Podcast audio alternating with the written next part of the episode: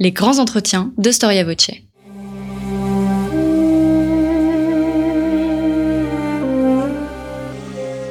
Une émission de la rédaction de Storia Voce.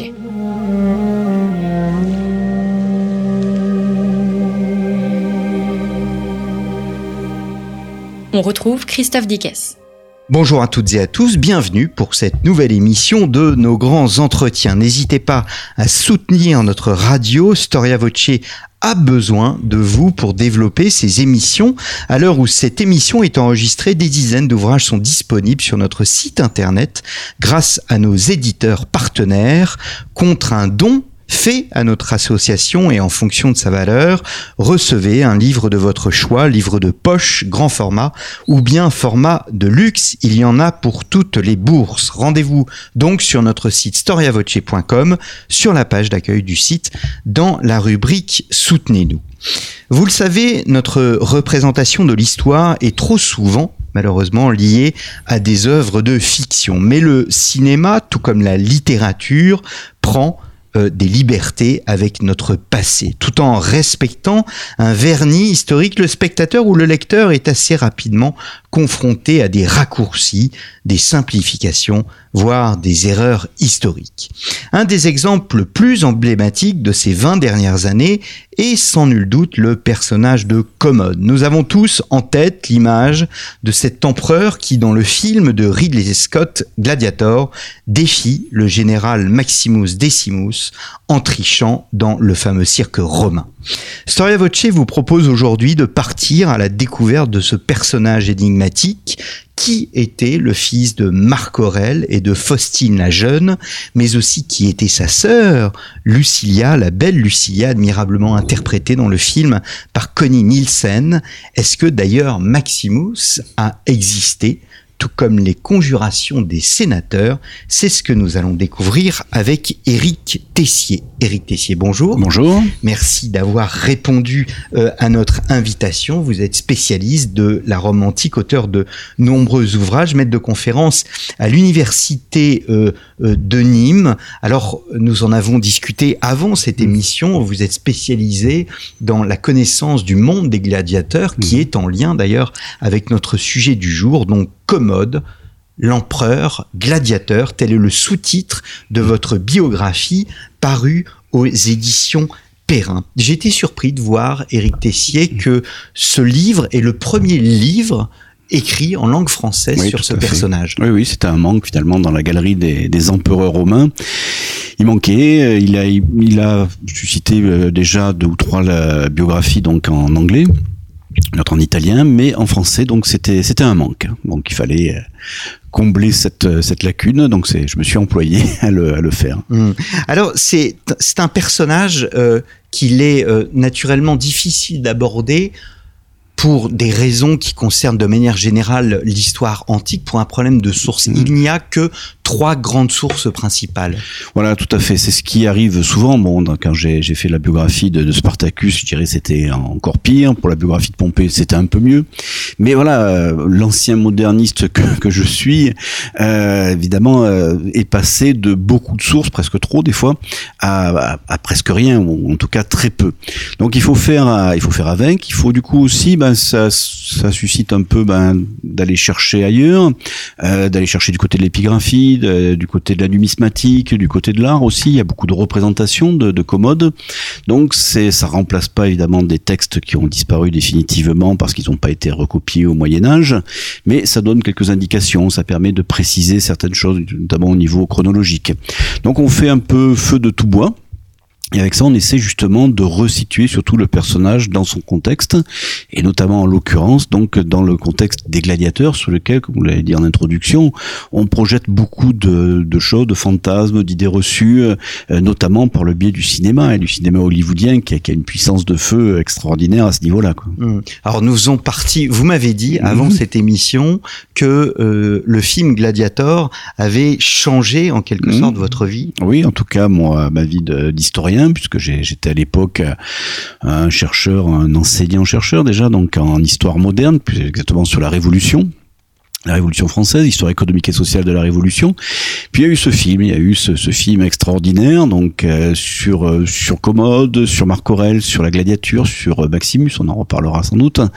Ça m'a beaucoup plu, je l'ai je l'ai vu plusieurs fois, très nombreuses fois. Puis ça m'a amené justement à découvrir un, un, monde qui, qui commençait juste à émerger, en tout cas en France, en Italie. C'est le monde de la reconstitution historique, le monde aussi de l'archéologie expérimentale, c'est-à-dire j'ai rencontré des gens justement qui qui commençaient donc à essayer d'expérimenter certaines choses, notamment sur le combat de, de gladiateurs. Et j'ai vu tout de suite, j'ai compris qu'il y avait là vraiment une, une piste très intéressante pour revenir sur des idées reçues, parce que comme tout le monde, moi, pour moi, les gladiateurs, c'était les films péplum, c'était quelque chose de, très violent, de très sanglant. Et finalement, par l'expérimentation, on a pu démontrer que c'était des combats qui étaient extrêmement euh, normés, extrêmement techniques, et que bien loin de la débauche de d'hémoglobine qu'on voit dans, dans Gladiator, notamment, et dans, et dans bien d'autres films sur les gladiateurs, ben le sang euh, coulait relativement peu.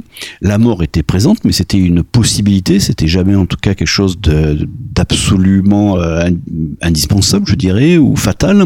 En tout cas, à l'époque qui nous, qui nous concerne, donc l'époque de, de l'Empire romain. Et donc, il était intéressant de, de démontrer ça, d'aller chercher les sources, notamment iconographiques, pour pouvoir donc donner une nouvelle image des, des gladiateurs. Mmh. Donc de là, ben, de là, d'autres livres, donc sur, sur Spartacus d'abord, l'esclave gladiateur et maintenant sur l'empereur gladiateur. Quoi. Alors nous allons revenir hein, sur le monde des gladiateurs, puisque encore une fois, Commode euh, ne peut pas être compris sans ce, ce, ce, prix. Je voudrais m'arrêter mm. tout de même sur le fait que vous ayez travaillé mm. au, fond sur un des moments les mm. plus importants de l'histoire de France, mm. qui est la Révolution oui. française. Est-ce que votre regard de moderniste ou de contemporanéiste vous a aidé mm. dans vos travaux de recherche euh, en histoire antique? Est-ce que euh, les hommes pensent de la même façon, agissent de la même façon, sont mus par les mêmes sentiments, les mêmes passions? Alors il y a des points communs, c'est vrai, euh, notamment pour la Révolution française. C'est vrai qu'on peut, par contre, on peut, je dirais plus presque le contraire, c'est-à-dire on peut pas comprendre la Révolution française si on connaît pas un peu l'histoire de Rome, parce que nos, révolutionnaires se pensaient comme des, Romains ou comme des, Grecs de l'Antiquité. On pense à Gracchus Babeuf, hein, par exemple, euh, ils, allaient jusqu'à se, se, rebaptiser de, certains noms romains. Donc à cet aspect-là, et c'est vrai qu'il y, a des points communs, quoi. Ben, les points communs, par exemple, entre le, Premier Empire et, et l'Empire romain. Euh, il y a des points communs aussi sur des sociétés qui sont, dans un cas comme dans l'autre, euh, évoluées, euh, mais qui sont pré-industrielles aussi. Donc il y, a, y, a, certains éléments finalement qui, peuvent concorder donc dans ces deux périodes qui semblent très éloignées, mais qui ont quand même certains points communs. Hum, hum. Alors, rentrons dans le sujet. Le premier paradoxe, c'est que euh, commode est associé à une forme de décadence, à une décadence, même pas une forme, une décadence. Euh, or, euh, nous sommes dans un contexte où l'empire est à son apogée et on ne peut pas travailler sans commode sans avoir étudié la figure paternelle qu'est le grand Marc Aurèle. Mmh. Ben oui, et donc euh, Commode est vraiment à une, à une position charnière. Quoi. Il naît en 161. Euh, D'abord, c'est le premier empereur à naître dans la poutre, dans la, dans la, la pourpre, pourpre. Hein, donc la porphyrogénète, donc le, le, terme un peu savant qui, qui dit ça. C'est-à-dire qu'il a fallu attendre euh, presque deux siècles après Auguste pour qu'un empereur, qu'un enfant naisse et dont on soit persuadé qu'il sera donc plus tard le successeur de son père. Ça s'est jamais passé auparavant, quoi. Donc il y a, cet aspect-là. Et donc en 1961 justement, ben c'est le vieux, euh, le, le, vieil Antonin le Pieux qui, qui vient de mourir qui était son grand-père par sa, par sa mère, le grand-père de, de, Commode. Le, le, le nouvel empereur, c'est Marc Aurèle, comme on dit, donc le père de Commode. Et là, on est dans l'apogée de l'Empire romain, c'est-à-dire que tout, on peut dire que tout va bien. C'est la Pax Romana, c'est quelque chose qui est, l'Empire sera jamais aussi, aussi vaste. Et par contre, 31 ans, 32 ans, donc plus tard, quand, quand Commode est assassiné, ben là, déjà, c'est pas la chute de l'Empire romain, on en est loin, mais il y a déjà des signes de, de craquement, il y a des signes d'affaiblissement qui, qui sont apparus. Alors on peut pas parler encore, je dirais, de, de décadence de l'Empire romain, ou en tout cas ce qu'on projette sur, sur Commode n'est pas forcément quelque chose de nouveau, je pense notamment au combat gladiateur, mais c'est vrai qu'il qu est à un moment donc important où l'Empire est entré dans une, une spirale de, de déclin, il faut bien le dire, mais qui l'amènera bon, beaucoup plus tard, hein, trois siècles plus tard, à la disparition, en tout cas pour la partie occidentale de l'Empire. Je dis, c'est pas, ce sont les derniers mots de mmh. votre conclusion, ce n'est pas le début de la fin, c'est la fin du commencement. Moi, j'ai emprunté ça à Churchill parce que j'aime bien aussi la Seconde Guerre mondiale. Mais c'est un peu ça, oui, oui, c'est la, c'est la fin du commencement, c'est-à-dire c'est la fin de, de l'Empire euh, que l'on a connu dans la, la Pax Romana, c'est la, la, fin en quelque sorte euh, de la de, de ce, ce principat qui avait été mis en place par Auguste, c'est-à-dire au début une monarchie qui veut pas dire son nom. on est allé au fil du temps de plus en plus vers une monarchie qui dit qui dit vraiment son nom, mais il y avait toujours il y a toujours le Sénat. Euh, donc il, il, sera encore là après la mort de Commode, mais c'est vrai qu'il il aura pratiquement plus aucun pouvoir, plus aucun mmh. sens. Donc c'est vrai que on a on a fini la première période, on n'est pas loin de la fin du, du Haut Empire romain et on va aborder des périodes plus sombres et, finalement le règne de Commode en fait un peu partie. Mmh, mmh. Le Principat, ce n'est mmh. pas une monarchie. Et oui, euh, le princeps, le, primus inter pares, le, premier parmi ses, ses, pairs, parmi ses égaux, c'était ce, système très habile très très subtil qu'avait mis en place euh, Auguste. Bon, lui, il n'avait pas voulu faire l'erreur de son père, qui d'ailleurs ne l'avait pas fait. Donc son père adoptif, César, qui ne s'était jamais proclamé roi, mais on, là, on avait finalement suggéré que, que César voulait devenir roi. Rex pour les Romains, c'est presque un gros mot, quoi. Ça renvoie au roi étrusque, ça renvoie à la tyrannie, ça renvoie à l'absence de, de liberté, puisque c'est un autre peuple qui, qui, impose sa loi. Donc euh, César en était mort puisqu'il y avait eu un complot contre lui à cause de ça. Auguste très habilement donc a, en a tiré les, les, les conclusions, c'est-à-dire que la République archaïque, oligarchique telle qu'elle était cette aristocratie finalement de grands propriétaires va, pouvait euh, contrôler une cité-État comme Rome, mais ne pouvait pas contrôler donc tout un empire où il fallait intégrer de plus en plus de, de provinciaux. Il fallait une tête donc à la, au sommet de l'édifice, c'était Auguste, mais en habillant ça de d'une toge finalement républicaine, on peut dire, c'est-à-dire que les, les, les apparences étaient, étaient sauves. C'est pour ça que le Principat, que nous on appelle l'Empire, qui n'a pas vraiment de, sens du point de vue romain, que du point de vue latin, euh, c'est, je dirais, une, monarchie un peu déguisée, une monarchie qui dit pas son nom et qui sauve un peu les apparences. C'est-à-dire que le Sénat est toujours là, les magistrats sont toujours là, il y a toujours des consuls, des, prêteurs, etc. Donc ça a été finalement le, grand talent d'Auguste de permettre cette transition donc entre ce qu'on appelle la République et ce qu'on appelle l'Empire. Nous, bon, les Romains parlaient de respublica finalement dans les, deux cas, c'est-à-dire la chose publique, l'État. Et donc cet État, c'est vrai, est devenu de plus en plus monarchique, c'est-à-dire avec avec vraiment un empereur qui est à la tête de cet édifice très complexe et qui de fait donc euh, gouverne seul avec cette nuance que les bons empereurs maintiennent toujours le Sénat, maintiennent toujours donc des rapports, on va dire, cordiaux avec les sénateurs. Lui, Commode, par contre, va pas avoir de très bons rapports avec le, Sénat. Et comme c'est les sénateurs qui écrivent l'histoire romaine, évidemment, lui aura une très mauvaise image dans l'histoire. Donc il faut aussi tenir compte de cela. Hmm. Alors il naît dans une fratrie très importante, mmh. hein, 13, 13 enfants, ouais, enfants, Faustine mmh. la jeune. Euh, mais alors il y a des rumeurs quand même autour mmh. de cette Faustine pour savoir si euh, au fond euh, cet enfant n'est pas adultérin. Oui, alors ça c'est évidemment quelque chose qui a, qui a, été dit, qui a été dit, en fait qu'on trouve dans, surtout dans une seule source et la source elle-même suggère que c'est du, c'est un peu des, des commérages, on va dire apocryphes, c'est-à-dire qui, qui ont été qui ont pu être suggérés après la mort de Commode. Ce que l'on sait, c'est que Faustine certainement était euh, était assez légère, va dire, elle n'était pas d'une fidélité absolue, c'était même un sujet de de moquerie euh, du vivant, donc de, Marc Aurèle même, qui lui, bon, finalement prenait ça avec beaucoup de philosophie apparemment. Donc de là, ça rendait la, la chose plausible. Surtout, ce qu'on a laissé entendre, c'est qu'elle aurait que Commode aurait été le fils d'un gladiateur. Bon, ceci étant fait pour expliquer cette passion euh, pour, la pour, la gladiature. Bon, c'est un peu bizarre parce qu'elle aurait été finalement enceinte de, de, ce gladiateur suite à un rêve. Donc, vous voyez, c'est un peu tiré par les cheveux.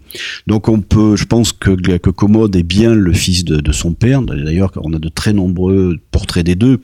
Il y a quand même une certaine ressemblance. Alors, peut-être que justement cette ressemblance est accentuée par les par les artistes, mais il semble peu probable que, que Commode soit soit le ne soit pas le fils de, de Marc Aurel. Mmh.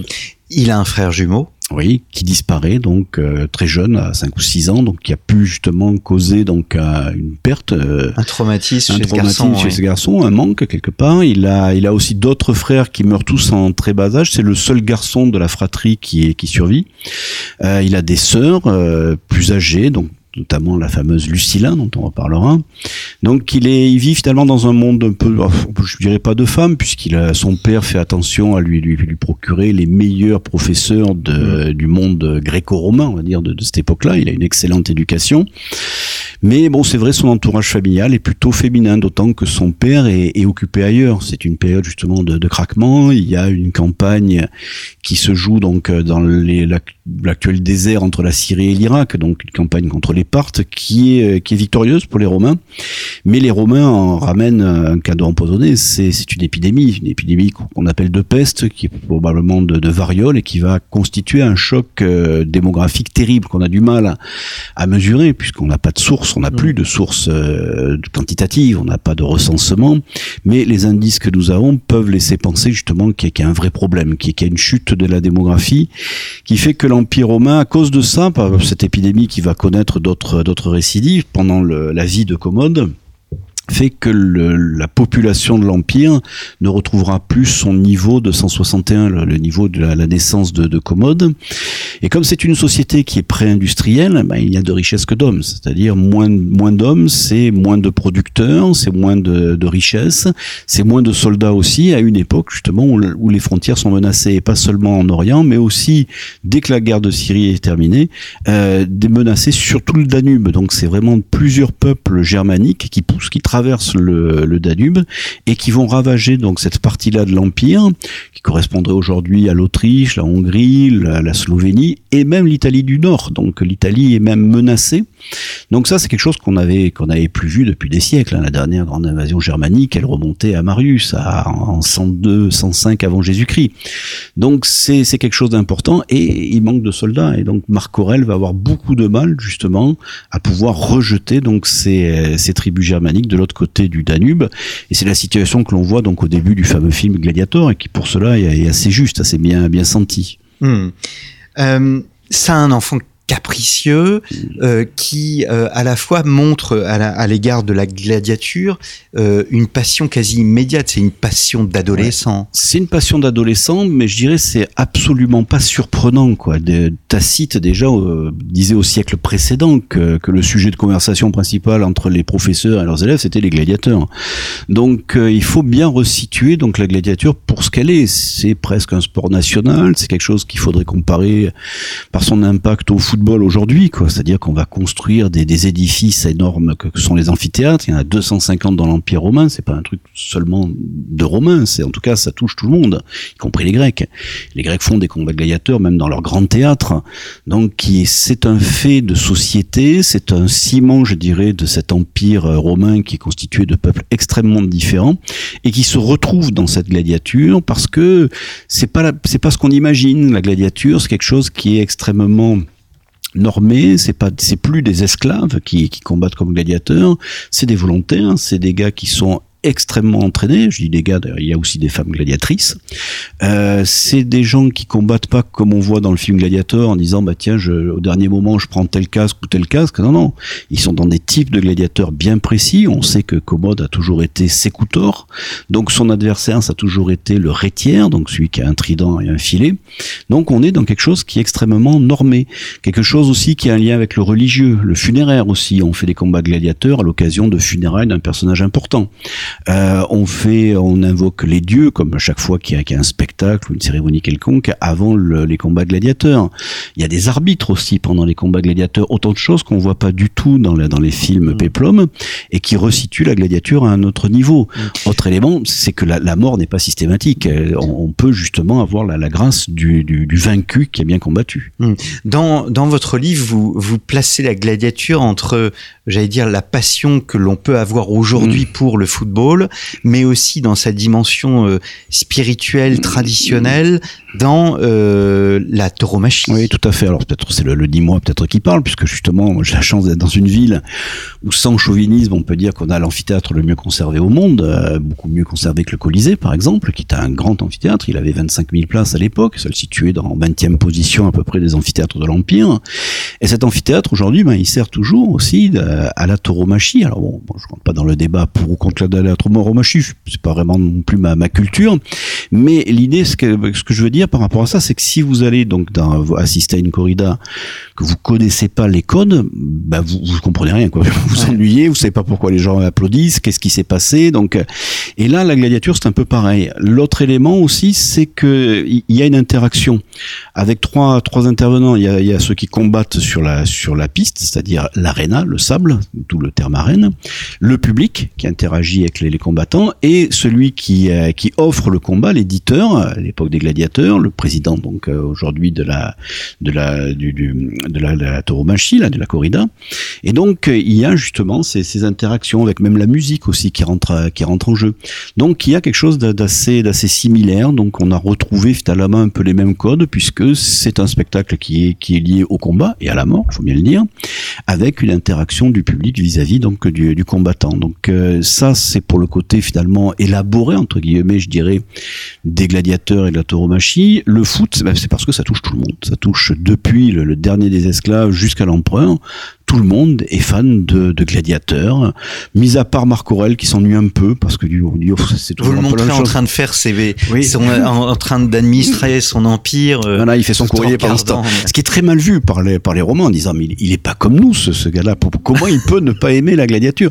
On peut comparer ça, donc, un peu au président de la République qui, qui vont dans les, les jours de, Par de obligation, Monde. ouais. Alors, par obligation, j'en sais rien. Je sais pas si, s'ils sont fans, mais. Pas pour Emmanuel Macron en tous les Mais cas, ni voilà, Nicolas mais- Sarkozy. Voilà, donc y en a qui sont plutôt fans. Moi, je me souviens de la première Coupe du Monde que- remportée, où Chirac était avec son, écharpe autour du cou. C'était de dire, voyez le message, en fait, que, le, que le président soit fan de foot ou pas, peu importe.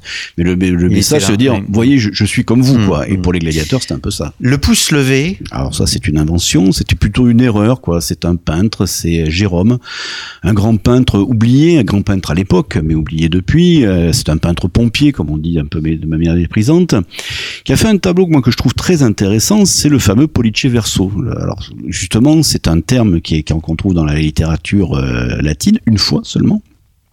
Et qu'il a mal traduit, il l'a traduit un peu à l'italienne. Pour lui, verso, c'était reverso, c'est-à-dire retourner. Et en fait, euh, il en a fait un tableau qui par ailleurs est très intéressant. Il met en scène le, le Colisée, il met en scène les casques qu'avaient les gladiateurs à l'époque. Il est allé justement les, les chercher à Pompéi, il en a fait faire des, des reproductions pour être vraiment très près de la réalité.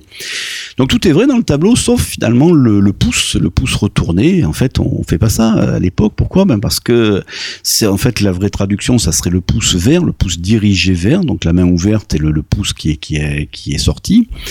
Et euh, parce que si on devait compter les pouces retournés ou levés dans les 50 000 spectateurs du, euh, du Colisée, on y serait encore, quoi. Parce qu'il n'y a pas la, la zapette pour dire pour la vie taper A, pour la mort taper B. Donc, euh, donc c'est une idée reçue. La réalité, c'est qu'en fait, pour demander la grâce, ce qu'on demande finalement le, le plus souvent, on agite un mouchoir, quoi. on agite la mappa, c'est-à-dire une sorte de serviette que tout, tout Romain a sur lui, quoi. Et donc on peut visualiser ça donc dans, dans l'arène, on peut voir justement l'éditeur, celui qui offre les, jeux, peut voir quelle est la tendance du public, c'est-à-dire s'ils veulent justement sauver un gladiateur vaincu mais valeureux, ou liquider quelqu'un qui est finalement qui est, qui est qui a mal joué, qui a mal qui a mal combattu, et lui on peut on peut l'ég- l'égorger. C'est c'est ça la réalité de la gladiature à, l'époque. Alors revenons euh, à l'histoire de, de Commode. Euh, dans le film euh, de Ridley Scott, on voit Commode tuer son père. Mm. Euh, Alors est-ce qu'il a été parricide? Alors déjà, oui, dans la mauvaise réputation de Commode, il a, il a, ça au, au basque. C'est-à-dire que c'est pas seulement Ridley Scott, c'est qu'il y a eu un premier, il y a eu un précédent, il y a eu un, un grand péplum dans les années 50 avec Sophia Loren, ça s'appelait la, la chute de l'Empire romain, qui, qui, qui prenait exactement quasiment le même scénario, quoi. Un Commode parricide, euh, un général qui est valeureux, qui va s'opposer à ce, à ce tyran. Et donc, euh, ça commence mal, oui, parce qu'on dit, ben, Commode a assassiné son père. Bon, franchement, je pense pas. Il y a une seule des sources qui, qui suggère ça. C'est Dion Cassius. Euh, moi, je pense que c'est pas possible parce que il n'y a pas de motif, quoi. Je veux dire, il n'y a pas de, il y a pas de mobile. Pourquoi? Bah Parce que Marc Aurel est malade, on le sait, il est vieux, il est souffrant. Euh, il n'a jamais finalement euh, dit autre chose que le fait que Commode sera son successeur. Il a d'ailleurs déjà même associé à l'Empire. Au moment où Marc Aurel meurt, il est déjà co-empereur, donc ça serait difficile de, de l'éliminer. Et on peut dire qu'il est déjà adoubé par, par son père. Donc à ce premier point. Ensuite, on sait par les sources, y compris d'ailleurs dans le Dion que euh, Marc Aurèle euh, mourant réunit autour de lui, parce qu'il n'est pas à Rome, il est, il est près de près de Vienne en Autriche, il est sur le il est sur le front du, Danube. Il réunit autour de lui les principaux sénateurs qui l'ont accompagné, les généraux de l'armée, pour, pour leur désigner son fils. Hein, voilà, c'est lui euh, le, successeur. Soyez avec lui comme vous avez été avec moi. Soyez, soyez ses pères à, à, présent, quoi. Donc il y a, y a aucun, comme on dit, il n'y a pas de lézard. Hein. Marc Aurel a bien désigné Commode comme son, son successeur. Il n'y a pas d'intérêt ni d'urgence à ce que, à ce que ce, ce ce jeune homme de 19 ans assassine son père qui, qui l'a toujours euh, mis au premier, au premier rang. Hmm. Donc ça, je pense pas que ce soit, ce soit vrai. Hmm. Donc il, il devient, euh, il devient empereur. Il n'est hmm. pas à Rome euh, à l'époque où il devient empereur. Il est en campagne militaire hein, sur le, le, front germanique. Euh, il pense rentrer et finalement on, il entend euh, ces, ces, généraux qui lui disent non, il faut rester.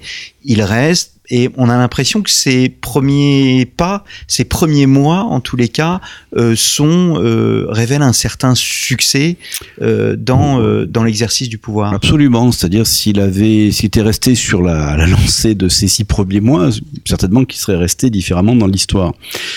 C'est aussi un argument pour dire qu'il n'a qu'il n'a pas tué son père. Pourquoi? Parce qu'il est déjà donc avec son père donc sur cette frontière du Danube c'est pas un endroit très très plaisant parce que ces provinces-là ont été ravagées par les invasions germaniques, les, les Germains ont été repoussés. Marc Aurèle est en train de gagner la guerre. Et donc on aurait pu dire, ben ce, ce jeune homme finalement qui, qui ne s'intéresse qu'à qu ses jouissances veut retourner tout de suite à, à Rome et liquide pour ça son vieux père. C'est pas, du tout ce qu'il fait. Il va rester six mois, donc c'est-à-dire qu'il fait toute une campagne. Le, Marc Aurèle meurt à la fin de l'hiver et Commode rentre à Rome seulement en octobre. Donc il fait toute la campagne donc d'été donc sur le, le, Danube. Il parachève l'œuvre de son père. Il signe des traités donc avec les, tribus germaniques, mais des, des traités euh, victorieux donc où il soumet donc ces, barbares à un tribut, il, leur impose justement de, se replier loin du Danube, il en installe certains donc dans les, régions qu'ils avaient eux-mêmes euh, ravagées pour les pour les repeupler en fait. Donc il y a une œuvre qui est qui est plutôt satisfaisante. Il, finit bien les campagnes de son père. L'autre élément qui, qui est important pour comprendre ça, c'est qu'il est déjà donc dans les camps militaires depuis au moins deux ans avec son père, qu'il est déjà passionné de gladiature et gladiature à l'époque c'est aussi un entraînement pour les soldats. Et ces premières exhibitions, qui ont sans doute l'ont marqué, se fait dans des amphithéâtres de bois, que l'on a retrouvé d'ailleurs même dans les camps militaires de cette époque-là, parce que ce sont des entraîneurs de gladiateurs qui entraînent les légionnaires et pas le contraire. Et donc il faut se mettre à la place de ces, de ces troufions de l'époque qui voient donc le fils d'un empereur, empereur lui-même en titre, finalement co-empereur, qui combattent comme eux avec des armes mouchetées contre des adversaires. Et là, ça, ça doit le rendre euh, très populaire. Donc, et c'est vrai que l'armée va lui rester fidèle pendant tout son règne. Donc, l'exception de, de, quelques légions donc en Bretagne, mais tout le reste va ne va pas bouger. Donc, l'armée lui lui sera certainement attachée peut-être grâce à ce souvenir de sa présence dans les camps. Quand il rentre à Rome, il est acclamé? Oui, il est acclamé parce que avec lui, c'est le retour d'un empereur, parce que bah, l'empereur, c'est c'est celui qui est source au fond de tout tout bien, quoi. C'est lui qui assure le, pain et les, jeux. Donc un empereur qui commence son règne va évidemment inaugurer ça avec beaucoup de, cérémonies, de jeux, de combats gladiateurs notamment. Le peuple en est en est très content. Puis on peut estimer qu'après cette période qui était plutôt sombre du règne de, de Marc Aurèle, euh, où il y a eu ces épidémies, où il y a eu ces difficultés, ben on va peut-être retrouver les, temps bénis du grand-père d'Antonin Le Pieux. Donc certainement qu'il est, bien accueilli par, la, le peuple. Et le peuple lui est attaché un peu pour la même raison que les soldats. Parce que le peuple se dit, il est comme nous. Il aime les gladiateurs et donc il s'enthousiasme, il s'enflamme devant, en assistant à des combats qu'il offre lui-même. Donc tout pour être populaire à Rome à cette époque-là. On en fait un populiste. Euh, oui, on peut dire ça. et précisément, quel est l'élément qui va au fond gripper la machine euh, et qui va amener euh, toute une série de complots dont le principal sera celui qui sera mené par sa propre sœur, Lucilia. Alors, il faut comprendre qu'à cette époque-là, on est, on est vraiment dans un esprit euh, dynastique, un esprit de, cour, avec tous les complots qu'il peut y avoir justement dans, une cour, les complots de, de palais, quoi. Et c'est vrai que euh, on est dans un monde où euh, Commode, donc, est le, je l'ai dit, le, le petit-fils donc d'un empereur, Il est le fils d'un autre empereur, Marc Aurèle. Il est le fils d'une impératrice. Euh, une impératrice, bon, le terme n'est pas de l'époque, on dirait une Augusta. Comme, le titre qui correspondrait à empereur, c'est Augustus.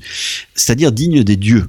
C'est-à-dire c'est euh, c'est l'antichambre de, de, de la d'être divinisé. C'est-à-dire que quand on est une Augusta, euh, on est d'une autre espèce quoi. Hmm. Les, les, les, bonnes Augustae, les bons Augusti vont, vont avoir leur statut dans les temples et seront l'objet de, de culte. Oui. C'est, c'est pas juste de la représentation, ça ça a une importance. Et donc que Commode depuis la naissance et encore une fois c'est le premier a grandi comme ça en disant tu, tu es d'une autre espèce. Mais ce que l'on dit au jeune Commode, on va le dire aussi à son entourage et notamment à son entourage féminin.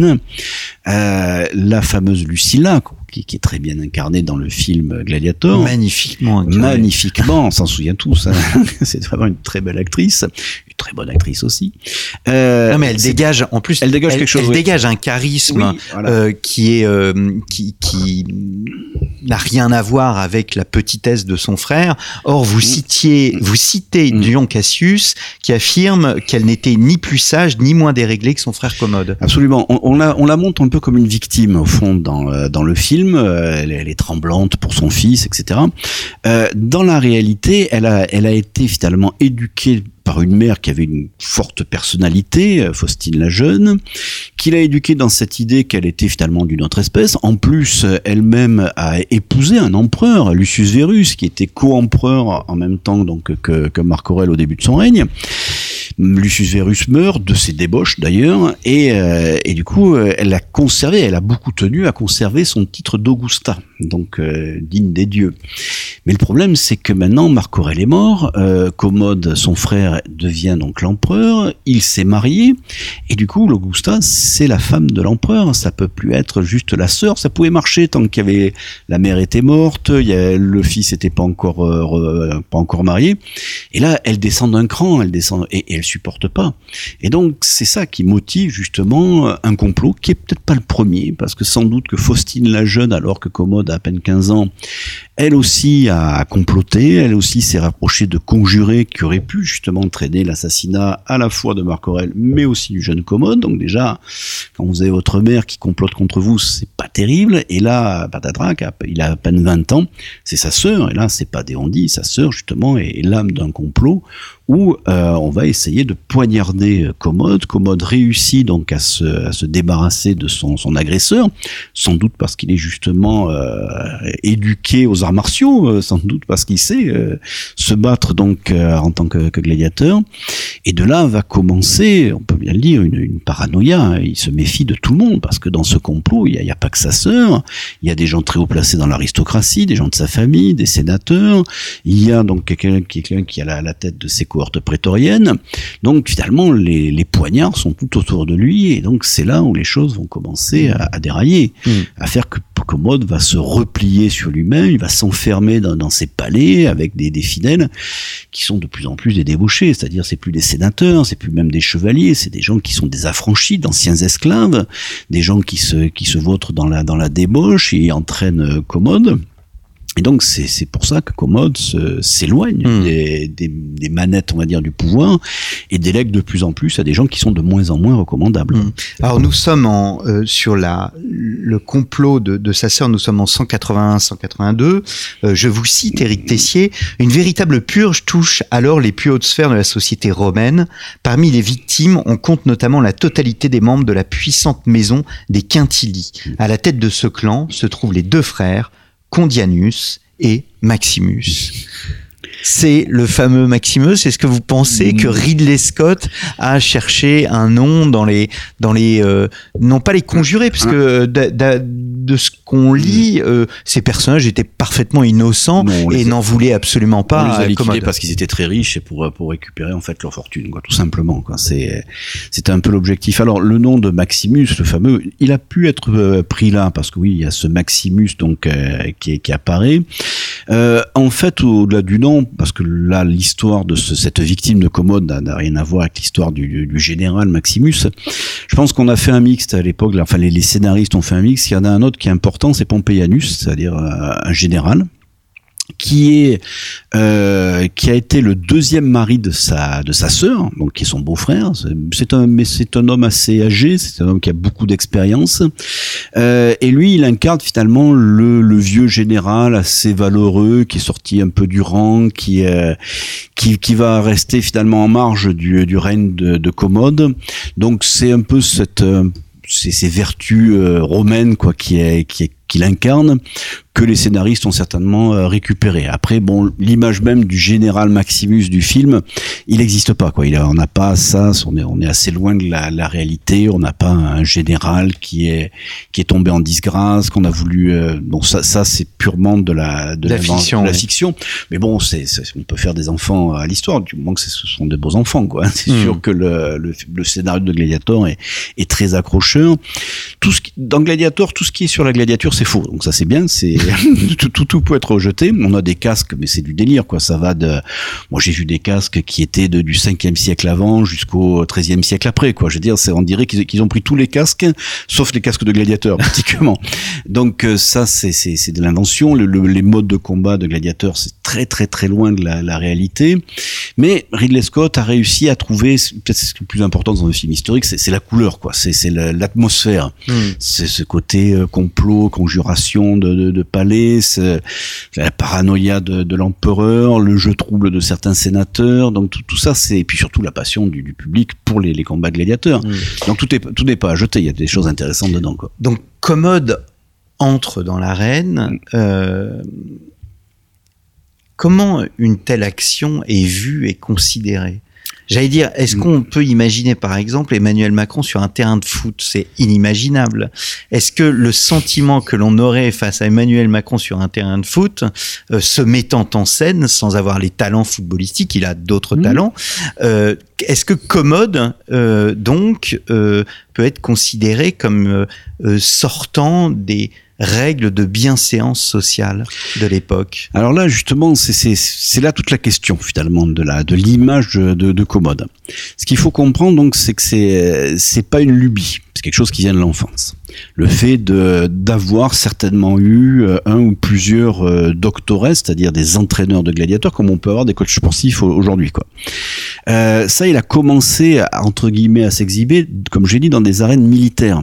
Mais ça, c'est très bien, c'est très positif. Ça veut dire qu'il a, conservé les vertus militaires de, de l'é- de l'époque romaine ancienne.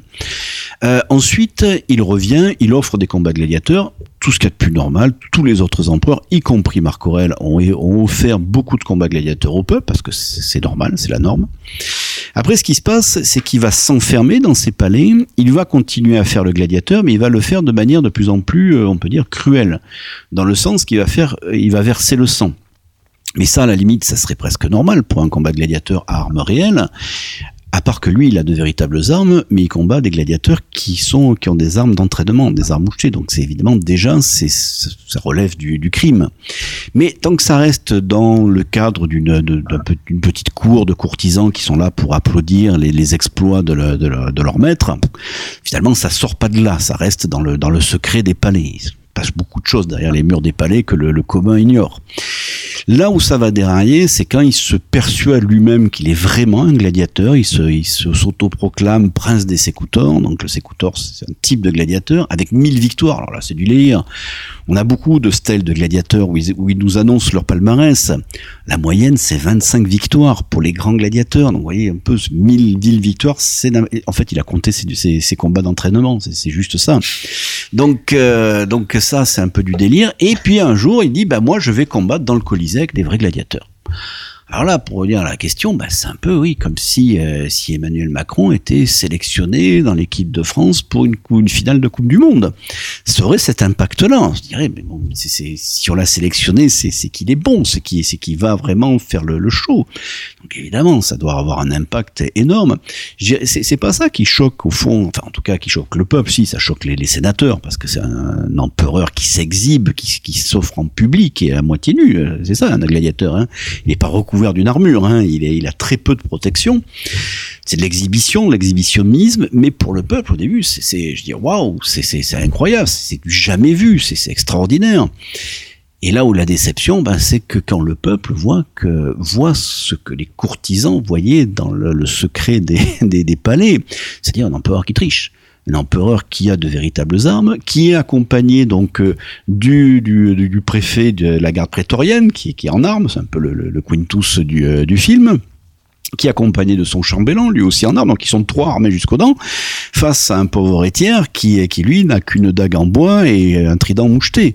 Donc forcément, donc ça, c'est ça qui choque, quoi. C'est ça qui choque et, et puis il le sent bien. Le, à un moment donné, il voit que la que la foule n'est plus du tout en phase avec lui parce que 50 000 spectateurs dans le Colisée, croyez-moi, ça, ça fait du bruit, quoi. Ça, mmh. ça remue. Et donc, euh, donc il, il, se dit, même il a, il a un coup de folie. Il ordonne donc au préfet du, du prétoire, mais, mais tuez-les tous, quoi. Donc, bah, savez, ils sont 50 000, ça fait un peu beaucoup. Donc, on voit qu'il y, a vraiment une rupture à ce moment-là. Du coup, lui-même, renonce à ses combats gladiateurs, il, va seulement faire le chasseur, mais là aussi il triche quoi, c'est-à-dire c'est c'est de la de la boucherie quoi. Il tue des animaux euh, sauvages, mais ça bon être chasseur c'est ce qu'on fait le matin dans les dans les amphithéâtres. Et les gladiateurs c'est l'après-midi parce que les, les chasseurs c'est des professionnels, mais ils sont quand même beaucoup moins célébrés, célèbres que les gladiateurs. Donc il doit déjà se rabattre dans ses ambitions, mais à la sortie l'effet médiatique je dirais est déplorable quoi. Il il a il a rompu le lien qu'il avait su garder avec le peuple, qui, qui, qui a dû les commodes pour toutes ces raisons-là, et là, il s'est, il s'est complètement déconsidéré. Donc, alors, il était déjà par rapport aux sénateurs qui ont passé son règne à trembler parce qu'il en a tué beaucoup de sénateurs. Et le peuple était son appui, le peuple avait foi, on va dire, en Commode, et là, là, c'est la rupture. Et donc là, Commode se, se, retrouve tout seul. Le roi, le roi est nu à ce moment-là. Est-ce qu'on peut sauver Commode euh, Dans le sens, euh, vous montrez euh, son administration, mmh. sa politique, le fait qu'il ait été chef de guerre, mais il a eu, un peu comme Marc Aurel d'ailleurs, dans le contexte que vous présentez au début de votre ouvrage, il n'a pas eu un contexte facile. Il n'a pas eu euh, euh, j'allais dire, un environnement euh, facile, propice à l'exercice d'une bonne politique. Ça, c'est certain. Il y a des choses qui, des, des problèmes qui lui échappent complètement. Les épidémies, c'est pas, c'est pas de son fait. Il, il y est pour rien. Donc ça, c'est des choses aussi qui, qui recommencent sous le règne personnel de, de Commode. Ceci dit, on peut difficilement non plus le, le sauver. Euh, c'est dire, c'est pas, on peut, difficilement. De toute façon, c'est pas le but d'une biographie, mais le réhabiliter, c'est difficile parce que ce qu'on peut lui reprocher, c'est que c'était un peu le principe. C'est après moi le déluge, c'est-à-dire qu'il s'est désintéressé au fond du fonctionnement de l'empire. Il a tout délégué à ses chambellans, ses chambellans qui est avec notamment le, le terrible Cléander, qui était un ancien esclave affranchi, qui était l'homme des, va dire des, on pourrait dire pour caricaturer caricaturer un peu l'homme des orgies de, son oncle, Lucius Verus, là, qui, qui était mort alors que Commode était jeune. C'est lui qui est l'ordonnateur des menus et des grands plaisirs de, de Commode. Et surtout, c'est lui finalement qui, qui dirige tout. C'est lui qui a capté finalement le, pouvoir, qui, qui, a les manettes, et qui va s'en servir pour placer dans les provinces, comme gouverneur, des gens qui, qui ont acheté leur, poste. Euh, il va distribuer les, titres de, de sénateurs, là aussi contre argent. Et une fois que ces gens-là qui ont payé beaucoup, par exemple, pour être avoir le titre titre très honorifique d'un gouverneur de province, mais ils vont faire leur retour sur investissement, c'est-à-dire qu'ils vont inventer des taxes, hmm. de nouveaux péages, de nouvelles taxes, qui ne sont pas pour le trésor de Rome, mais qui sont pour leur propre profit, alors même qu'on est dans une situation économiquement qu'on peut deviner les difficultés, c'est-à-dire comme moindre population, moindre production, on a des révoltes paysannes notamment, on a cette révolte de Maternus qui est assez mal connue mais qui ressemble un peu à la révolte de Spartacus, c'est parti d'un soldat déserteur, il part de, de, l'Alsace actuelle, de Strasbourg, et puis il va traverser avec une troupe qui va sans, sans se grossir sans cesse, non pas d'esclaves mais plutôt de, bah, de déserteurs et de, de paysans donc en rupture de banc parce que écrasé de taxes, écrasé d'impôts, il va, il va payer une partie de la Gaule. Des villes qui sont ouvertes, des villes qui sont sans garnison. On, se fait une image de l'Empire romain assez totalitaire. On imagine un peu l'URSS. Ce qui est complètement idiot. C'est complètement idiot parce que les, les gens ne se pensent plus comme gaulois au deuxième siècle. Ils se pensent comme romains. Et pareil pour les Syriens, pareil pour les, l'Afrique du Nord, les Espagnols. Mmh. Donc il n'y a pas besoin d'avoir des troupes à l'intérieur de l'Empire. Et donc une fois qu'il y a une troupe, euh, on va dire, euh, hostile, qu'elle soit de barbares euh, ou de révoltés qui, sont lâchés là-dedans, c'est très difficile de les stopper.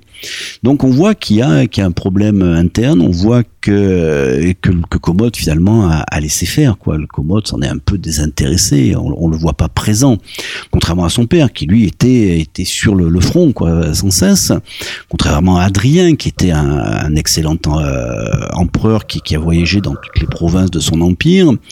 Donc ça, c'est vraiment finalement un peu ce que je dis, ça a été un empire en pilotage automatique. Quoi. Hmm. Donc il n'y a, a, plus personne dans, la, dans le cockpit, mais l'empire tient, de, tient debout. Ça, on peut dire que c'est le, le, fruit de la bah, de l'œuvre d'Auguste, quoi, qui, qui avait conçu cet empire, qui contrairement à l'image qu'on s'en fait, est plutôt un empire décentralisé où les où les cités, quand je dis cités, c'est pas juste les villes, c'est la ville et le territoire qui en dépend, s'auto-administre. Et donc, tant qu'on laisse faire ça, tant qu'il y a justement bah, très peu de taxes, très peu de, de, de, douanes intérieures, il y a beaucoup de marchandises, de richesses qui s'échangent, qui se distribuent.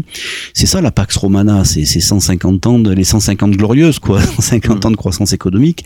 Et là, ça se grippe, ça fonctionne encore parce que, on dirait aujourd'hui, la technostructure est là, les généraux sont toujours de, de généraux, les frontières ne, ne craquent pas, mais il n'y a plus de pilotes, quoi. Et donc, mmh. on aurait pu espérer quelqu'un qui, qui, relance la machine grâce à la paix que, que, que Marc Aurel avait pu rétablir, ben là on a une absence, on a des parasites, on a des, des gens qui profitent de la, qui sont des, comme des parasites sur la, sur la bête et qui l'affaiblissent. Ils réussissent pas à la mm. tuer, elle mettra trois siècles à mourir encore, hein, mm. donc euh, il y a du temps.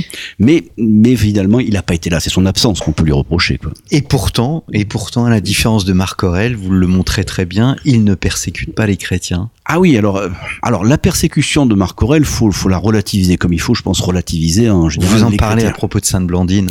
Voilà, euh, c'est 177 quoi. Donc c'est c'est la seule persécution, en tout cas la première dont on dont on a une trace de chrétiens en Gaule. Faut dire qu'à cette époque-là, il y en a pas beaucoup des chrétiens, il y en a très peu, et en plus ils sont pas les seuls sur le marché. Le marché, je dirais de d'une espérance d'après la mort. C'est vrai que les, les, religions traditionnelles gréco-romaines ne disent pas trop ce qui se passe après, donc on va dans des enfers, mais c'est pas des enfers où il y a une punition quelconque, c'est il y a une après-vie comme on dit dans Gladiator quoi. C'est c'est un peu le, le, monde un peu des, des Champs Élysées, des limbes, pas on sait pas trop ce que à quoi ça ça correspond. Mais on a à cette époque-là des, des religions dites orientales, mais en fait qui sont des religions polythéistes un peu comme les autres, comme le culte d'Isis par exemple, comme le, culte de, de Cybèle, euh, qui sont des, des religions qui parlent de résurrection. Et parmi ces religions, il y en a une qui a une spécificité qui est monothéiste, c'est le christianisme qui parle là aussi de, résurrection. Ils sont sur le même sur le même créneau, je veux dire, c'est-à-dire que les, fêtes se passent au printemps, donc à Pâques. Euh, et à Lyon, il y a eu justement un télescopage apparemment, donc entre des fidèles de, de Cybèle et les fidèles du Christ, euh, qui en plus à Lyon, c'est des, des orientaux, c'est des gens qui sont fraîchement arrivés en Gaule. Apparemment, c'est même un ancien prêtre de Cybèle qui, qui est à leur tête, donc on voit qu'il y a quand même une, perméabilité entre les deux. Et donc il y a une rixe, il y a une rixe où, où les chrétiens sont apparemment en minorité. Quoi. Et donc bon, le gouverneur, à la limite, il tranche pas sur le débat théologique, je pense qu'il s'en moque complètement. Mais il dit, oula, c'est des agitateurs, euh, donc il faut prendre des sanctions. Et donc, il va y avoir quelques chrétiens qui vont être persécutés à Lyon. À ce moment-là, on en a une trace, on en a les traces euh, écrites. Et c'est vrai que Marc Aurel, finalement, bon, le gouverneur lui a, lui a, demandé euh, bah, parce qu'il y avait des citoyens romains, donc dans, dans, dans ces chrétiens, pas beaucoup d'ailleurs. Euh, qu'est-ce qu'on fait? Ils, peuvent, ils ont le droit de faire appel, donc qu'est-ce que qu'en pense nos César, puisqu'il y a, il y a Marc Aurèle et le jeune Commode qui est déjà empereur. Pour lui, ça a été peut-être euh, une expérience de gouvernement, et puis Marc Aurèle, bon, ne va pas euh, va pas aller à l'encontre de ce qui a été dit du, du gouverneur, mais c'est pas pour autant qu'il va déclencher des persécutions. Donc il y en a eu assez peu finalement dans, dans l'Empire romain, des persécutions généralisées. Mmh. Mais dans le cas de Commode, il y a une l'influence d'une personne voilà. de son entourage. Marcia, Martial, Marcia, qui est une affranchie, elle aussi, mmh. qui est la fille d'une concubine, on pourrait dire presque une prostituée, donc de, de, il y en avait beaucoup dans ce, ce monde-là, dans cette, dans cette cour-là une concubine qui est apparemment attachée à Commode et Commode lui est assez attaché aussi. Et il semblerait qu'elle soit chrétienne. On n'en est pas absolument persuadé, mais si elle ne l'est pas, en tout cas, elle est très proche des milieux chrétiens. Et elle influence Commode certainement pour une certaine tolérance, en tout cas, bon, bah, pour, pour libérer des chrétiens qui, qui avaient été emprisonnés. Mais il faut, faut replacer ça aussi dans ce contexte polythéiste. Moi, je dirais que pour Commode, le Christ, c'est un dieu comme les autres, quoi. Hmm. Donc, il n'y a pas de raison de se fâcher avec. Il, il va participer à des, à des cérémonies d'Isis, il va participer à des cérémonies du culte de Cybèle. Bah, pourquoi pas sa, sa concubine est chrétienne ou, ou philo-chrétienne Bon, ça, ça, ça, ça, gêne pas. Euh, ce qui est gênant pour les Romains, c'est pas tellement le, ce que pensent les, les gens. Au fond, ils sont très tolérants de ce point de vue-là, les Romains étant polythéistes. Mais il faut, faut faire les bons gestes, quoi. C'est-à-dire, pour eux, bah, il y a le culte impérial. Le culte impérial, c'est une sorte de religion civique. C'est, euh, on commémore finalement le culte des bons empereurs. Il suffit juste finalement de, de, de jouer le jeu, quoi. Donc, en fait, c'est, s'ils reprochent quelque chose aux chrétiens, c'était sur ça, ouais. surtout ça, de pas, de pas mmh. jouer le jeu de, de ce ciment de l'empire qui était le, le, culte impérial. Après, les, les chrétiens pouvaient bien penser ce qu'ils voulaient. Je les, les, Romains étaient prêts à penser euh, absolument n'importe quoi. Je veux dire, mmh. C'était ils étaient très très ouverts par rapport à ça. Mais c'est vrai que du coup, peut-être que c'est un des apports du, règne de Commode, on manque de sources pour l'affirmer, mais il a certainement pu être un moment où le christianisme a pu s'enraciner un petit peu plus, en tout cas à Rome, dans les milieux un peu importants, les milieux de, pouvoir, mais il faut le resituer dans, dans un contexte plus large. C'est vrai que l'époque de Commode, c'est une, une époque où, on va dire, dans l'aristocratie de l'État romain, les orientaux sont en train de, pousser les, occidentaux vers la, sortie. On voit que tout l'entourage de Commode vient de ce qu'on appelle les, provinces orientales, en fait, c'est-à-dire de, de que ce soit la, Grèce, que ce soit la Byzantie mineure, la Syrie. Donc c'est des, gens qui vont apprendre de plus en plus d'importance, qui vont coloniser, on peut dire, encore plus qu'il l'était auparavant, donc le, Sénat.